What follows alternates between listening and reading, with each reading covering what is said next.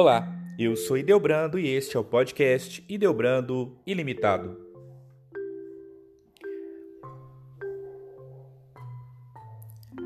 São Luís Maria Guignon de Montfort, grande apóstolo de Maria Santíssima, escreveu: A Santíssima Virgem revelou ao bem-aventurado Alain de la Roche que depois do santo sacrifício da missa, que é o primeiro e mais vivo memorial da paixão de Jesus Cristo, não havia devoção mais excelente e meritória que o rosário, que é como que um segundo memorial e representação da vida e da paixão de Jesus Cristo. Assim sendo, depois da Santa Missa, o Santo Rosário é a mais poderosa arma de eficácia comprovada contra Satanás e seus sequazes, que procuram perder as almas. É um meio de salvação dos mais poderosos e eficazes que nos foi oferecido pela divina providência. O Rosário é um itinerário de fé e oração onde nos colocamos sob o manto de Maria e somos abraçados por seu amor. A origem do terço é muito antiga, remonta aos anacoretas orientais, monges cristãos eremitas que usavam pedrinhas para contar suas orações vocais. Em 1328, segundo a tradição, Nossa Senhora apareceu a São Domingos recomendando-lhe a reza do Rosário para a salvação do mundo. Nasceu assim a devoção do Rosário, que significa coroa de rosas oferecidas a Nossa Senhora. O terço é uma das mais queridas devoções a Nossa Senhora, que Aparecida, em Fátima, pediu aos pastorinhos: Meus filhos, rezem o terço todos os dias. O terço consiste em 50 Ave-Marias intercaladas por cinco Pai Nossos, assim mantidos desde o pontificado do Papa Pio V, que aconteceu de 1566 a 1572, que deu forma definitiva ao terço que conhecemos hoje. Cada rosário é composto de três terços, 150 Ave-Marias. Os mistérios são divididos em cinco meditações. Os mistérios gozosos tem a anunciação do anjo e a encarnação do Verbo, a visitação de Maria Santíssima a Santa Isabel, o Natal de Nosso Senhor Jesus Cristo, a apresentação de Jesus e a purificação de Maria, e a perda e o encontro do menino Jesus. Os mistérios dolorosos têm a agonia de Jesus no Horto das Oliveiras, a flagelação de Nosso Senhor Jesus Cristo, a coroação de espinhos de Nosso Senhor o carregamento da cruz ao alto do Calvário e a crucifixão e morte de Jesus.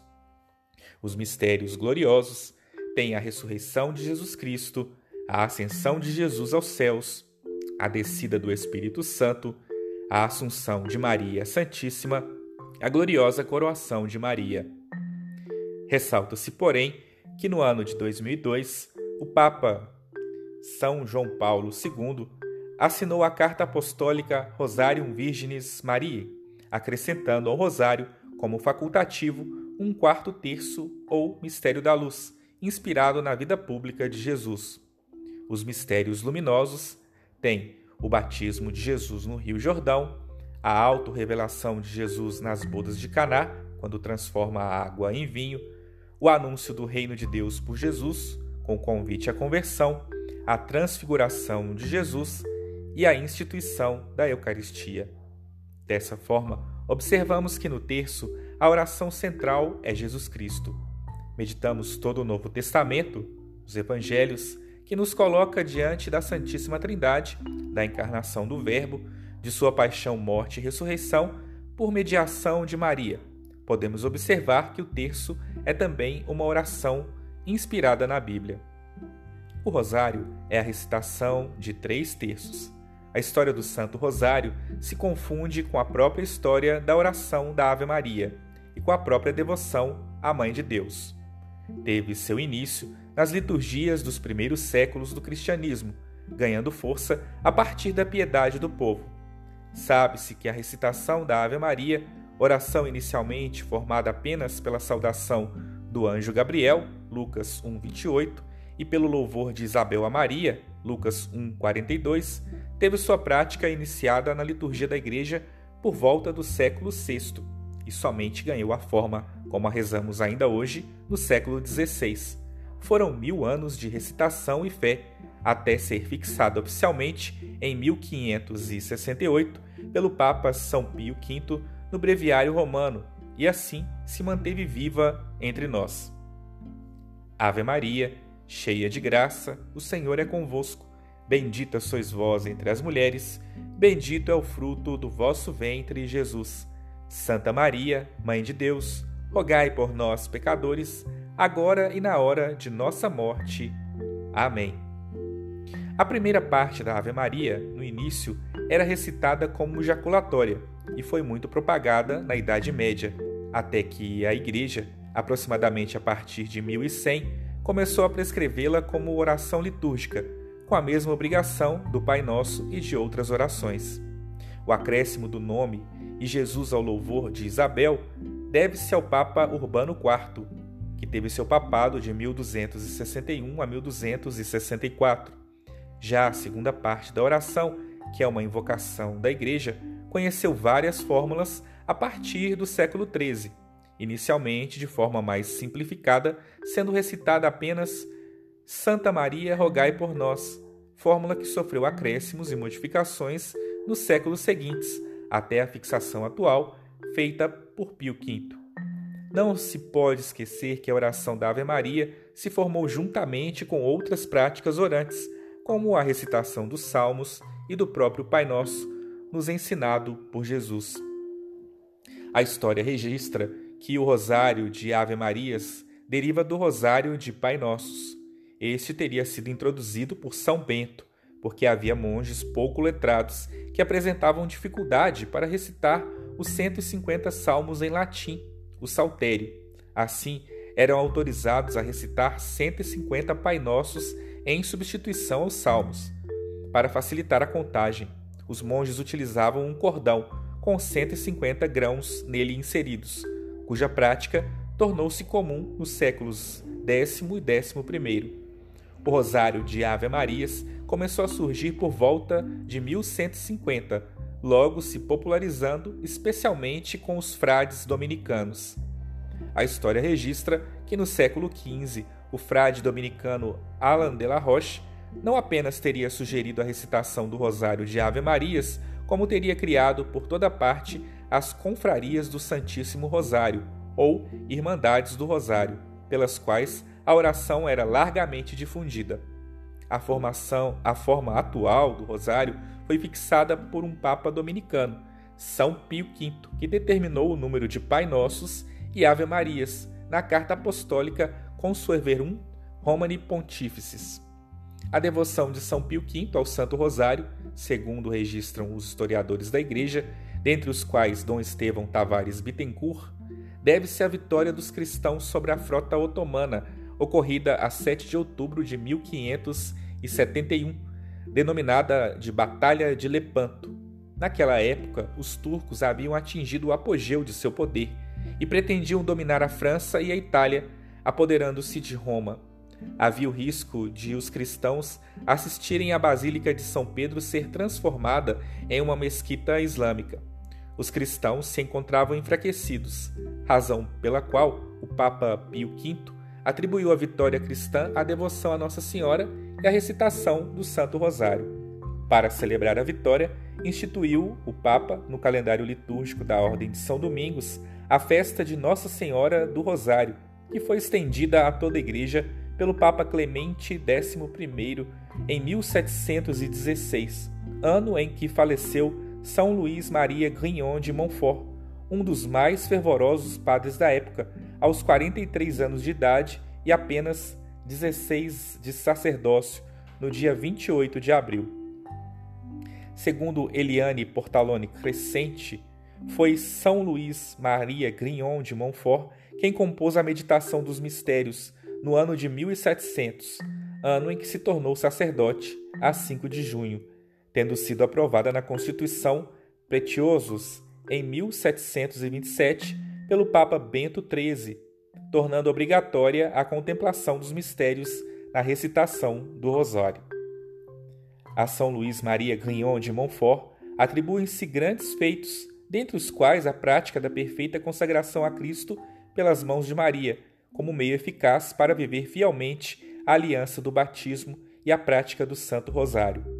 A devoção ao Santo Rosário teve grande estímulo a partir de então. Na carta encíclica Egregis, de 3 de dezembro de 1856, o Papa Pio IX reconhecia o grande valor do Rosário, colocando a reza cotidiana do Rosário como poderosa arma para destruir os monstruosos erros e impiedades que por todas as partes se levantam. Um dos mais destacados divulgadores do Rosário é sem dúvida o Papa Leão XIII, o Papa do Rosário, que dedicou à oração mais de 20 documentos, sendo 11 encíclicas. Uma das mais importantes, sem dúvida, é a Supreme Apostolatus, publicada em 1 de setembro de 1883, seguida de Jucunda Semper, de 8 de setembro de 1894, de onde se extrai o seguinte texto: Queira Deus, é este um ardente desejo do nosso, que esta prática de piedade retome em toda parte o seu antigo lugar de honra, nas cidades e aldeias, nas famílias e nos locais de trabalho, entre as elites e os humildes, seja o rosário amado e venerado como insigne distintivo da profissão cristã e o auxílio mais eficaz para nos propiciar a divina clemência. A partir de Leão XIII se seguiram Pio X, Bento XV, Pio XI, Pio XII, João XXIII e Paulo VI, os quais deram grande estímulo ao rosário. Bento XV, na encíclica Fausto Apetente, de 29 de junho de 1921, prescreve a oração do Rosário, afirmando: A Igreja, sobretudo por meio do Rosário, sempre encontrou em Maria a Mãe da Graça e a Mãe da Misericórdia, precisamente conforme tem o costume de saudá-la. Por isso, os romanos pontífices jamais deixaram passar ocasião alguma, até o presente, de exaltar com os maiores louvores o Rosário Mariano e de enriquecê-lo com indulgências apostólicas. Pio XI, na encíclica Ingravescentibus Males, de 29 de setembro de 1937, assim se refere ao Rosário, uma arma poderosíssima para pôr em fuga os demônios. Ademais, o Rosário de Maria é de grande valor, não só para derrotar os que odeiam a Deus e os inimigos da religião, como também estimula, alimenta e atrai para as nossas almas as virtudes evangélicas.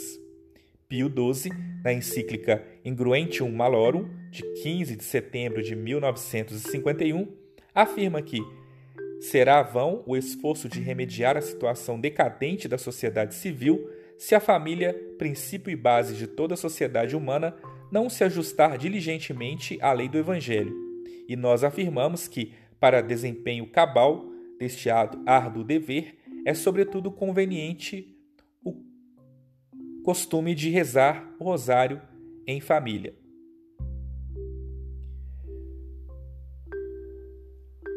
Maior valor ao rosário não poderia ser dado do que este do Papa João XXIII, que afirmou na Carta Apostólica segundo Religioso Convênio de 29 de setembro de 1961 que o rosário, como exercício de devoção cristã entre os fiéis de rito latino, ocupa o primeiro lugar depois da Santa Missa e do Breviário para os eclesiásticos e da participação nos sacramentos para os leigos.